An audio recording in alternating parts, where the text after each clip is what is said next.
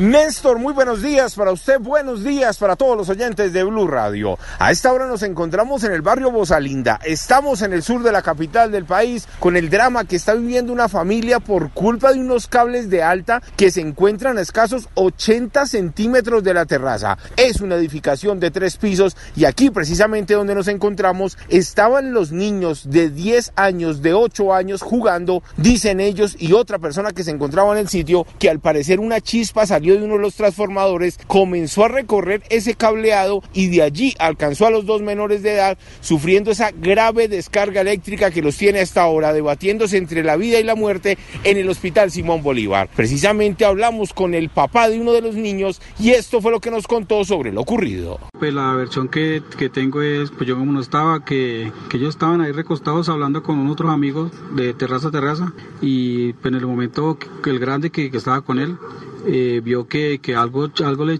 le, chispió como un fogonazo de candela y él se tapó los ojos. Cuando volteó otra a mirar, vio a los dos que ya están en el piso y, y él cogió uno y, y, pidió auxilio porque el uno, el más pequeño, quedó sin, sin respiración. Él lo movió y así ve que logró darle otra vez como, como vida. Inicialmente los niños fueron remitidos hasta el CAMI de Bosa, pero debido a la gravedad de las lesiones, a las quemaduras externas e internas, fueron remitidos hasta el Hospital Simón Bolívar. El niño de 10 años se encuentra en coma, mientras que el otro menor de edad, el primo, está en la unidad de cuidados intensivos. La familia espera pronta recuperación y también una respuesta de Codensa para verificar si en realidad es culpa de la empresa al no tratar adecuadamente estos cables y poner algún tipo de protección o del dueño de la vivienda que construyó tres niveles y muy cerca a estos cables de alta tensión.